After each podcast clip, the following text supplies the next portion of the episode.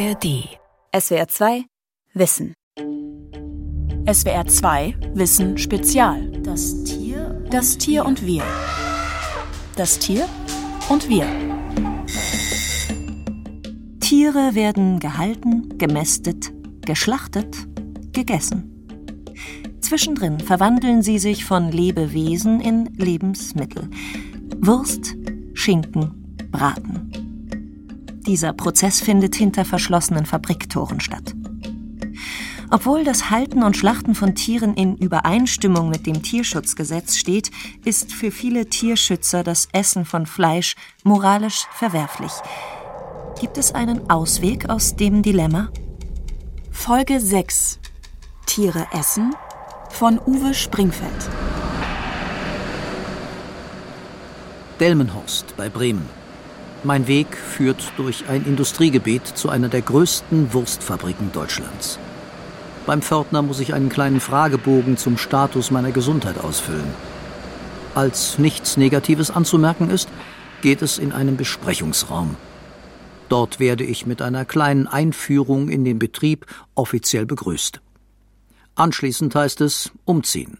Weiße Hose, weißer Kittel, Haarnetz. Man bringt mich durch die Kantine in eine Halle, in die bequem ein Lastwagen reinfahren kann. Die Warenannahme, sagt Judith Rahmen, Leiterin der Qualitätssicherung. Wir sind hier in unserer Warenannahme. Hier bekommen wir hauptsächlich die Fleischrohstoffe angeliefert, die wir für unsere Rezepturen benötigen. Was hat sie gesagt? Fleischrohstoffe? Ich habe nicht erwartet, dass man in einer Wurstfabrik von den sterblichen Überresten der Zuchtsau Frieda spricht. Doch selbst wenn das angelieferte Gut von einem Schwein aus einem der Großbetriebe mit mehr als 2500 namenlosen, durchnummerierten Tieren stammt, muss man das Fleisch deswegen Rohstoff nennen? Die Wurstfabrik. Auf dem drei Hektar großen Betriebsgelände mit mehreren Produktionshallen stellen 800 Angestellte Tag für Tag in zwei Schichten zwischen 130 und 150 Tonnen Wurstwaren her. So viel, dass man damit rein rechnerisch sechs bis sieben Sattelschlepper beladen könnte.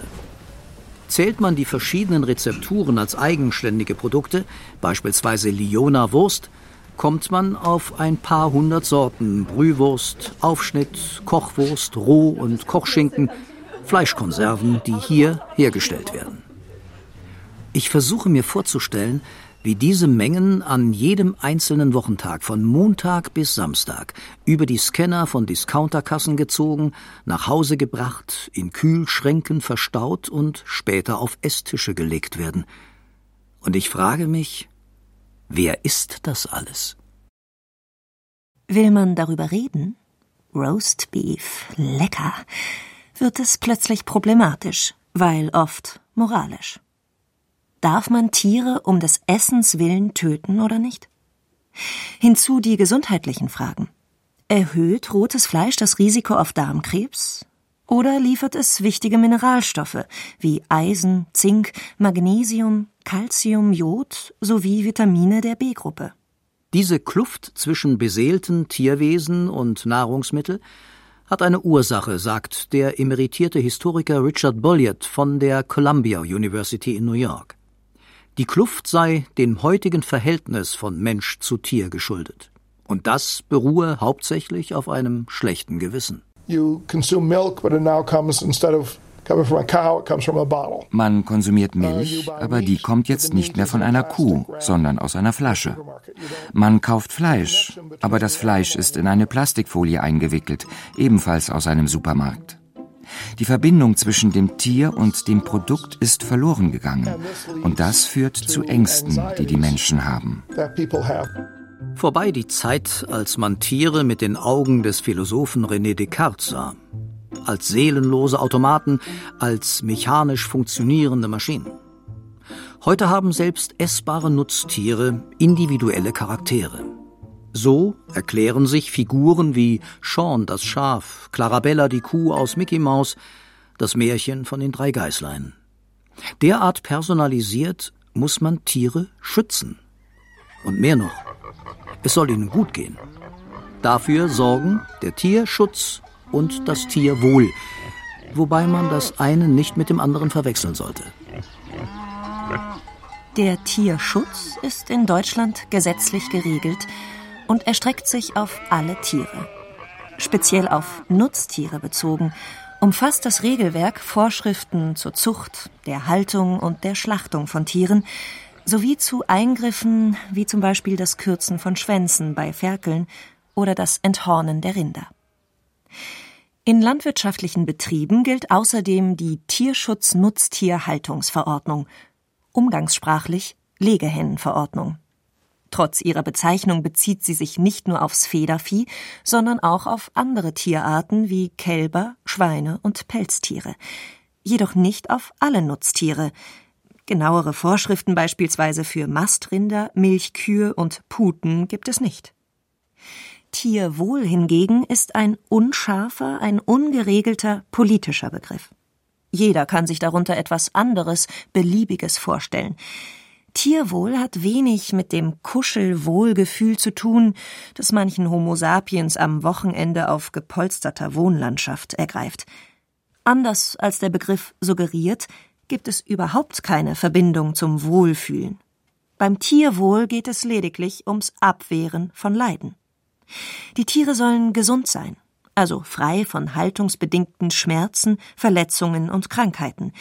Sie sollen ihren natürlichen Verhaltensweisen nachgehen können und sich so weit wohlfühlen, dass sie weder Angst haben noch gestresst sind. Was zusammengenommen bedeutet, laut Tierwohl sollen Tiere ein Leben leben, von dem viele vom Arbeitsleben abgekämpfte und erschöpfte Homo sapiens nur träumen können. Reicht es zu sagen, ich kaufe mindestens Haltungsstufe 3, damit Menschen guten Gewissens von ihrem Roastbeef erzählen können? Menschen fühlen sich extrem unwohl, wenn sie Tiere essen. Aber sie haben keine wirkliche Verbindung zu den Tieren. Und sie fühlen sich schuldig, dass sie dieses Tier töten und seine Produkte verwenden. Das ist die Grundlage für die Tierrechtsbewegung, aber auch für den Veganismus und für verschiedene andere philosophische Ansichten. Wie misst man Tierwohl? Denn eines ist klar, Allein nach dem, was Tiere individuell ausdrücken, kann es nicht gehen. Dann hätten Forelle, Muschel, Heuschrecke und Mehlwurm deutlich das Nachsehen gegenüber Schwein, Rind, Schaf und Ziege. Letztere können beispielsweise zeigen, dass sie hungern. Wenn sie Futter kriegen, fressen sie, bis sie satt sind. Fische sind anders. Sie fressen immer. Sie können sich sogar so stark überfressen, dass sie eingehen geschweige denn, dass ein Mehlwurm zutraulich herangekrochen kommt, wenn sein Halter den Raum betritt. Ja, dann müssen wir hier einmal den Riegel, den Türknauf drehen. Tierwohl ist artspezifisch. Da haben wir jetzt eine Ziege schnauben gehört. Jetzt kommen alle aus dem Stall raus, denn eigentlich sind die nämlich sehr zutraulich. Diese simple Tatsache bringt mich nach Berlin-Dahlem. Die Verhaltensbiologin Edma Hillmann von der Humboldt-Universität führt mich auf einen schulterhoch eingezäunten, mit Gehwegplatten gepflasterten Hof. Darauf zwei, drei herumliegende Baumstämme, eine Sandkiste. Weiter hinten ein Klinkergebäude als Stall. Darin Boxen, in die sich Ziegen zurückziehen können. Von der Decke hängt ein löchriger Sack. Die Tiere wollen sich recken, wenn sie fressen. Die Forscher haben auch eine Platte aufgehängt, halb so groß wie eine Tischtennisplatte. Dahinter kann sich eine Ziege verstecken, wenn es für sie in der Gruppe mal nicht so gut läuft. Mit ihren Forschungen an Ziegen beteiligt sich Edna Hillmann am bundesweiten Forschungsprojekt zum nationalen Tierwohlmonitoring. Die Gesellschaft möchte wissen, wie geht es den Tieren in Deutschland. Und da sind wir jetzt tatsächlich auch mit dabei in so einem großen Projekt, wo es darum geht, solche Werkzeuge zu entwickeln, wie man einen Tierwohlzustandsbericht entwickeln kann, so ähnlich wie beim Waldzustandsbericht. Also das wäre eine Sache, die ich mir wünschen würde für die Zukunft. Das Problem? Für Nutztierhalter gibt es zwar eine Verpflichtung zur betrieblichen Kontrolle, das heißt, Landwirte müssten jeden Tag, wie es seit Februar 2014 im Tierschutzgesetz heißt, in täglichen Eigenkontrollen geeignete tierbezogene Merkmale erheben und bewerten, welche Merkmale jedoch geeignet sind, hat der Gesetzgeber nicht erwähnt. geschweige denn, dass ein Ergebnis der Eigenkontrolle für Dritte nachvollziehbar dokumentiert werden muss. Daher weiß niemand, wie es den Nutztieren in Deutschland geht. Einen Tierzustandsbericht als Analogie zum Waldzustandsbericht gibt es nicht. Diese Lücke soll, so hofft Edna Hillmann, durch ein nationales Tierwohlmonitoring geschlossen werden. Wie misst man gut gehen? Die Wissenschaftlerin weist auf das Aussehen ihrer Ziegen hin. Sie hätten keine Schäden an Fell und Körper. Sie seien also weder abgemagert noch verletzt.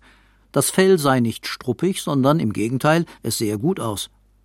Sicher, die Tiere würden sich bei ihr wohlfühlen. Ja, das kann ich, glaube ich, behaupten. Die fühlen sich hier wohl.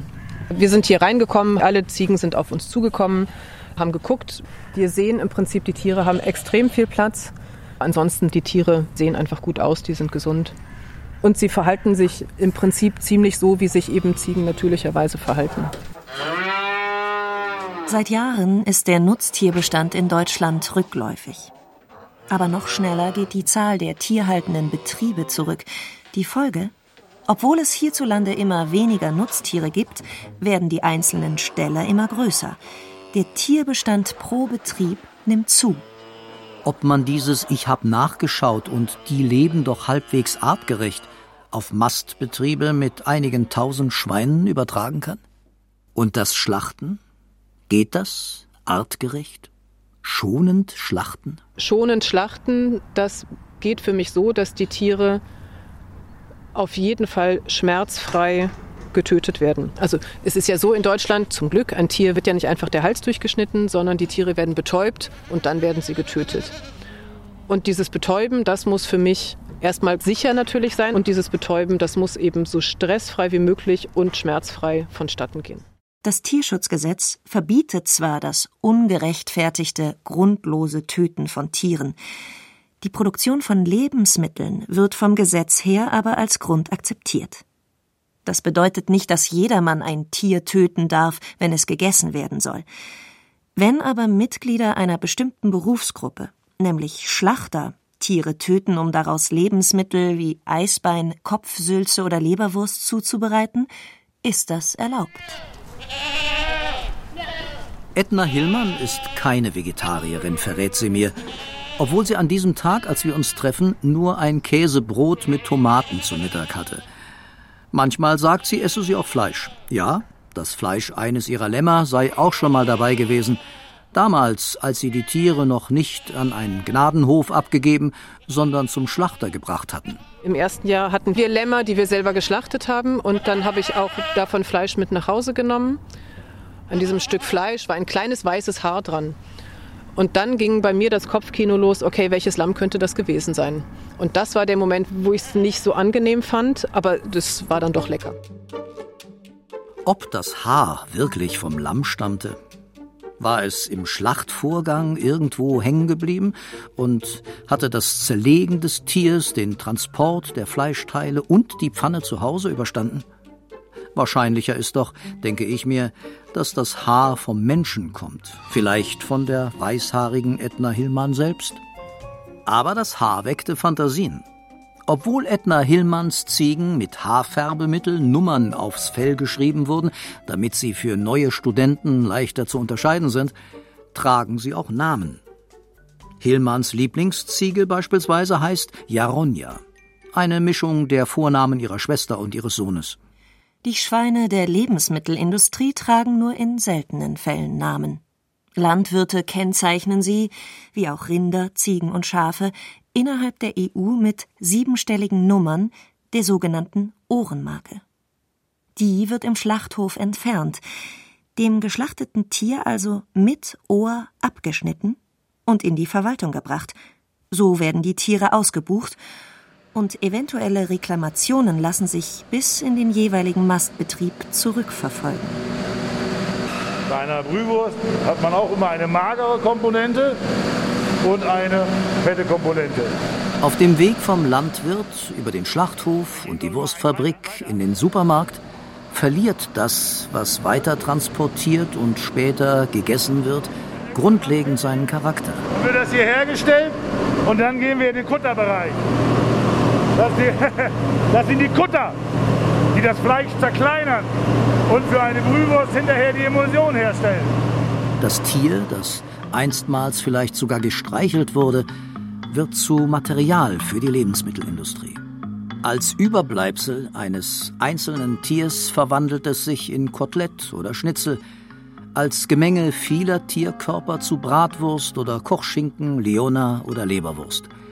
In Plastikfolie eingeschweißt oder an der Fleischtheke aufgeschnitten, hat das dem allgemeinen Verständnis nach mit Tier so viel zu tun wie aufgeschnittenes Supermarktbrot mit einem goldgelben, sich im Sommerwind wiegenden Weizenfeld. Lutz Lorenz, Controller in der Delmenhorster Wurstfabrik, der mich mit Judith Rahmen durch die Anlage geführt hatte, vergleicht denn auch das Wurstmachen mit Brotbacken. Und hier wären wir dann sozusagen in unserer Küche, das heißt, wo wir die verschiedenen Bestandteile der Rezeptur abwiegen und in eins zusammenfügen. Das ist so ähnlich wie wenn Sie einen Kuchen machen oder ein Brot. Wir nehmen Ihr Mehl, die Hefe und alles, machen das zusammen und erst dann fangen Sie an. Dass die, jetzt sage ich es selbst, Rohstoffe einmal Tiere waren, lebendig, vom Tierschutz abgesichert und möglicherweise vom Tierwohl umsorgt, davon merke ich in der Delmenhorster Wurstfabrik nichts mehr. Fleischsorte, Fettgehalt und so weiter werden in der Warenannahme kontrolliert und akzeptiert. Dann geht es zu den Maschinen. Ein Mitarbeiter schaut auf einen Flachbildschirm und mischt die Inkredenzien für eine Brühwurst in einem Bottich zusammen. In der Nebenhalle brüllen die Cutter. Maschinen, die die Fleischteile zerkleinern und zu einer Emulsion mischen, also dem, was in der Pelle die Wurst ausmacht. Ja, das, das Gelände ist halt sehr weitläufig. Das sind gut 500 Hektar, das Ganze. Und die Institute sind verteilt über das ganze Gelände, sodass das dann schon immer ein bisschen eine Erklärung bedarf. Hallo. Nein. So, wir müssen hier die Treppe hoch. Welches Verhältnis haben Menschen zu Tieren, wenn Ziegen, Rinder, Schweine plötzlich Rohstoffe, Handelsgut und Ware auf dem freien, dem globalen Markt sind? Diese Frage führt mich ans Johann Heinrich von Thünen Institut nach Braunschweig. Dieses Institut als Bundesoberbehörde dem Ministerium für Ernährung und Landwirtschaft zugeordnet, forscht an der Weiterentwicklung ländlicher Räume, also auch der Nutztierhaltung. Ziel dieser Forschung ist, fundierte Grundlagen für politische Entscheidungen zu schaffen. Hier treffe ich den wissenschaftlichen Mitarbeiter im Bereich Vieh- und Fleischmärkte, Josef Efgen. Ich habe oft die Situation, wenn ich mit Fremden spreche und ich sage, ja, ich kenne mich bei der Situation von Schlachthöfen aus und bei der Fleischzerlegung, dann wird die Stirn kraus und sie merken, ich benutze hier ein Vokabular, das menschenfremd ist. Und bei der Tierproduktion ist es ganz klar so. Das ist ein eher technischer Begriff, von dem man sicherlich auch sagen kann, er wird dem Lebewesen nicht gerecht. Wie die Mitarbeiter der Delmenhorster Wurstfabrik steht auch Josef Efkin auf der technischen Seite der Lebensmittelproduktion. Wenn er im Expertenjargon von Schlachttieren spricht, meint er Rinder, Schweine und Schafe. Denn nur diese drei darf man laut Schlachtgesetz Paragraph 1 so nennen. Man kann vielleicht noch verstehen, dass Karpfen, Aal und Muschel keine Schlachttiere sind. Oder ganz neu Mehlwürmer und Heuschrecken. Aber Ziegen, Pferde, Enten, Truthähne? Selbst Hühner zählen nicht zu den Schlachttieren, obwohl jeden Tag 1,7 Millionen von ihnen ihr Leben lassen müssen. Trotzdem haben auch Hühner einen, wie es in der Fachsprache heißt, Schlachtkörper. Den erhält man, wenn man die Federn entfernt, sowie Kopf, Füße und einige Innereien. Das ergibt das sogenannte 65% Huhn. Ähnlich bestimmen sich auch die Schlachtkörper anderer Tiere. Kopf ab, Fell über die Ohren und einige Innereien raus.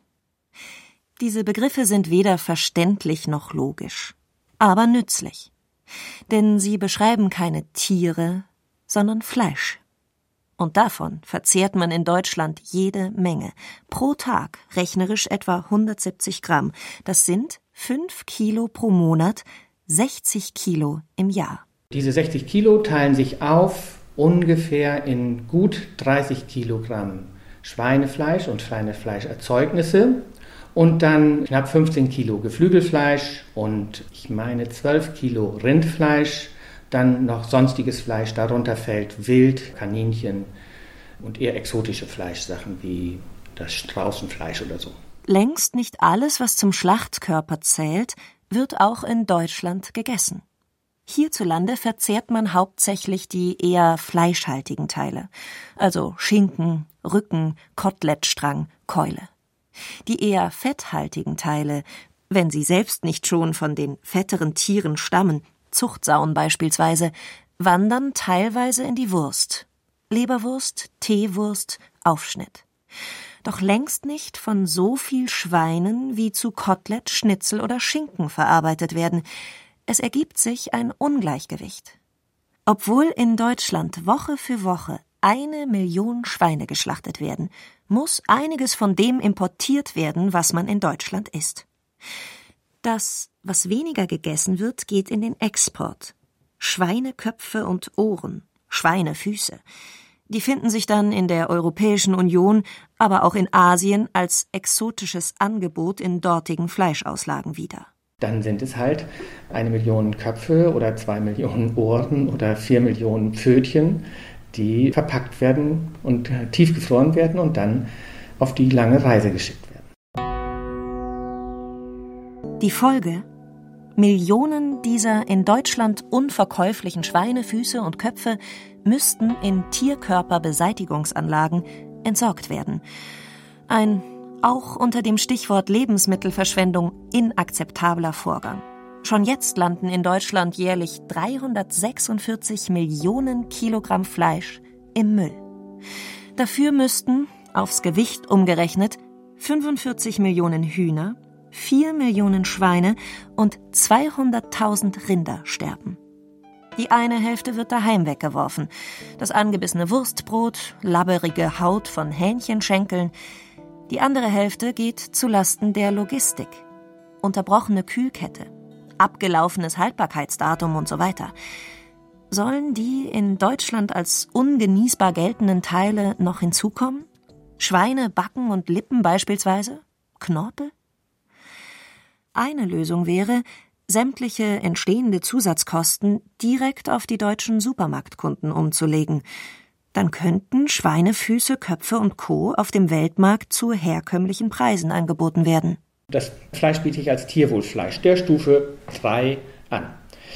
Dann kann aber derjenige, der dieses Fleisch liefert, ja sagen, alle anderen Teilstücke, die werde ich gar nicht zu einem tierwohl angemessenen Preis verkaufen können, sondern als herkömmliches Fleisch muss ich es verkaufen. Also musst du, lieber Händler, jetzt einen deutlichen Aufschlag akzeptieren. Josef Efken nimmt an, dass sich Tierwohlfleisch in Deutschland preislich auf die Hälfte von Biofleisch einpendeln könnte. Das Schnitzel beim Discounter würde im Preis um die Hälfte steigen. Und das würde einmal mehr diejenigen im Land treffen, die beim Einkauf sowieso jeden Cent dreimal umdrehen müssen, sowie die große Masse, die sich bei ihren Einkäufen am Preis orientiert. Ist es den Menschen Verteuerung wert, ihr schlechtes Gewissen Nutztieren gegenüber zu beruhigen? Tiere schlachten. Vor gar nicht so langer Zeit war das kein Problem, sondern ein ganz normaler Vorgang, sagt der Historiker Richard Bulliard. Vor 1970 wurde den Kindern schnell bewusst, dass man Tiere töten muss. Entweder lebten sie auf einem Bauernhof oder sie wussten, dass einem Huhn zum Abendessen der Kopf abgeschnitten wird oder ähnliches. In der heutigen Zeit wird das Töten von Tieren versteckt. Wir zeigen Kindern nie einen Schlachthof. Heute einerseits das Ferkel aus dem Buch Puh, der Bär, Lieselotte, die Bilderbuch Kuh und die Verfilmungen im Kinderfernsehen und sehr populär Donald Duck und seine Familie. Andererseits Entenbrust in Orangensauce, Rindfleisch in der Suppe, das wurstbelegte Brötchen unterwegs. Sollten Schlachthöfe tatsächlich Tage der offenen Tür veranstalten, um diese Kluft zu überbrücken? New York, genauer Manhattan. Irgendwo westlich vom Central Park hatte ich mit Richard Bulliard gesprochen. Jetzt bin ich unterwegs nach Süden zu einem unscheinbaren Ziegelbau, einem Coworking Space.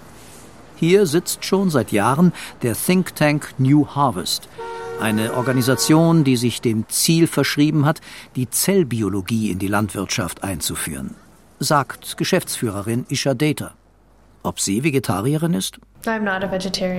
Ich bin keine Vegetarierin, nie gewesen. Ich habe auch schon Grillen gegessen. Aber ich mag nur die knusprigen Insekten. Ich habe noch nie diese großen Maden, Würmer und solche Dinge gegessen. Für die Fleisch- und Wurstwirtschaft sieht Isha Data eine Zukunft, aber nicht für die Tierhaltung zu Nahrungszwecken. Denn Fleisch, sagt sie, bekommt man nicht nur durch Schlachten von Tieren.